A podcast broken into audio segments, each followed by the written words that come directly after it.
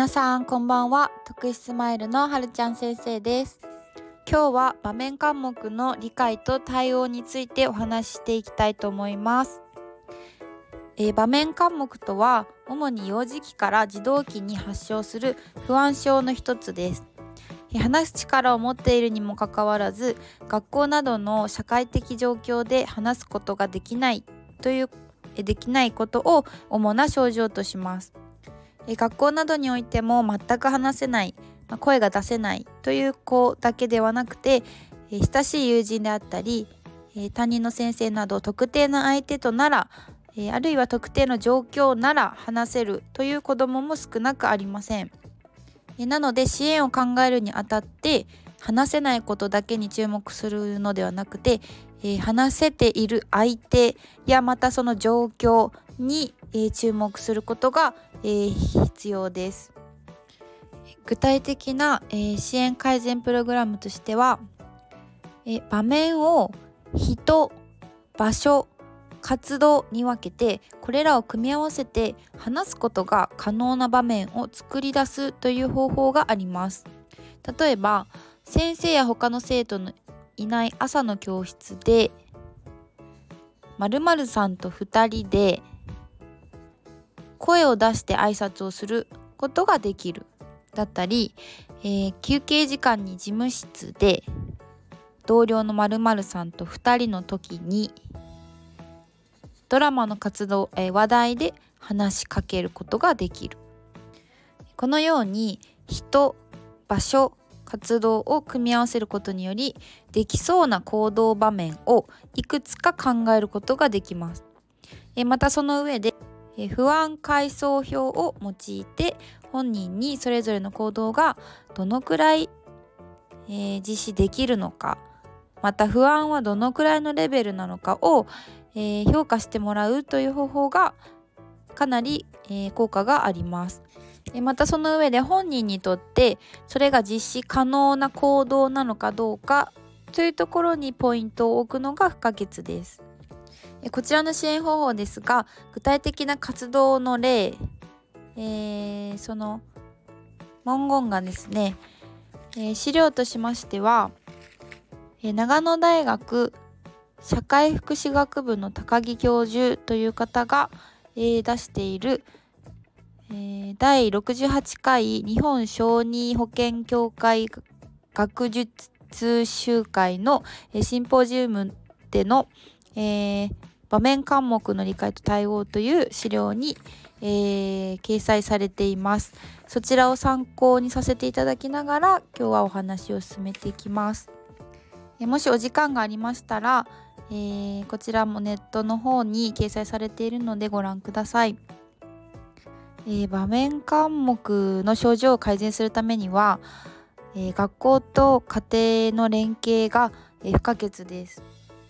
え友人関係や担任との関係性、え教室内の環境、え課題の困難度などについてできれば保護者、えまた本人の了解を得て担任や学校のえー、特別支援教育コーディネーターなどから直接聞き取りすることが望ましいです。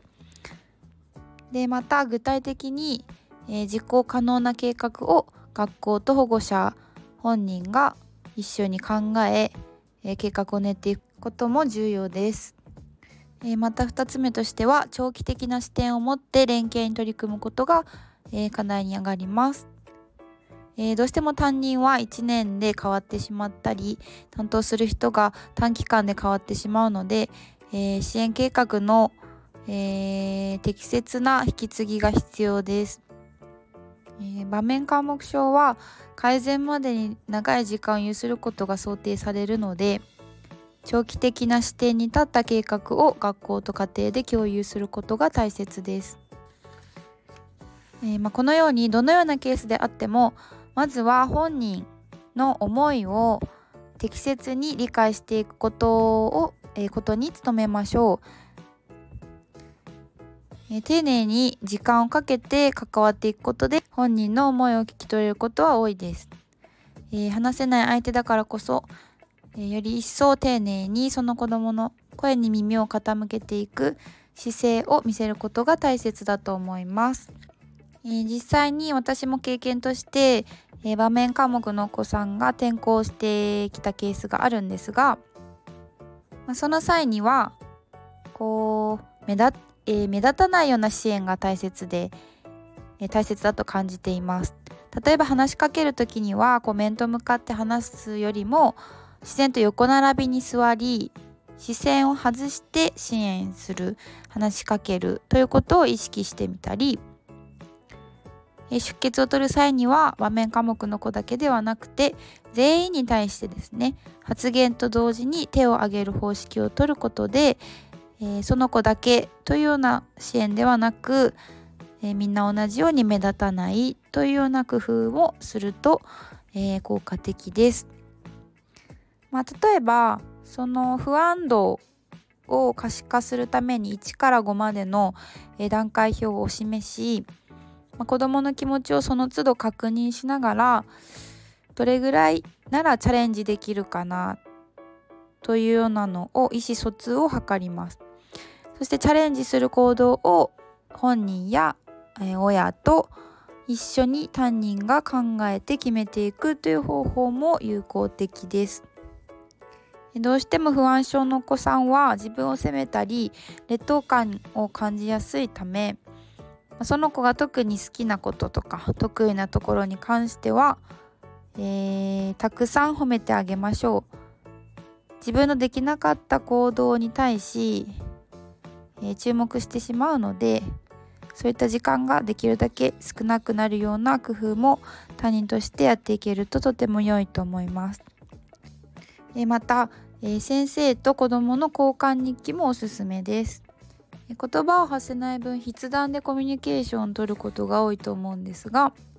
話せないイコール心が開かない心を開けないというわけではないので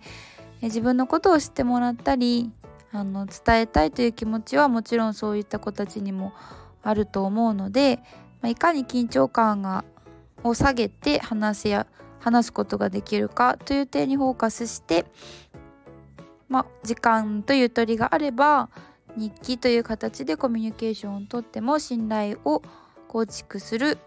一つの方法になると思います。はい、ということで今日も、えー、ご視聴ありがとうございました。また場面科目に、えー、対することではなくても結構です。その他こんなことしてみたいなとかえー、これってどういうことなんだろうというような質問事項がありましたらレターなり、えー、無料 LINE 相談窓口もプロフィール欄に URL を貼っておくのでそちらで、えー、相談していただいても結構です、どんどんお待ちしております。また明日お会いしましょう。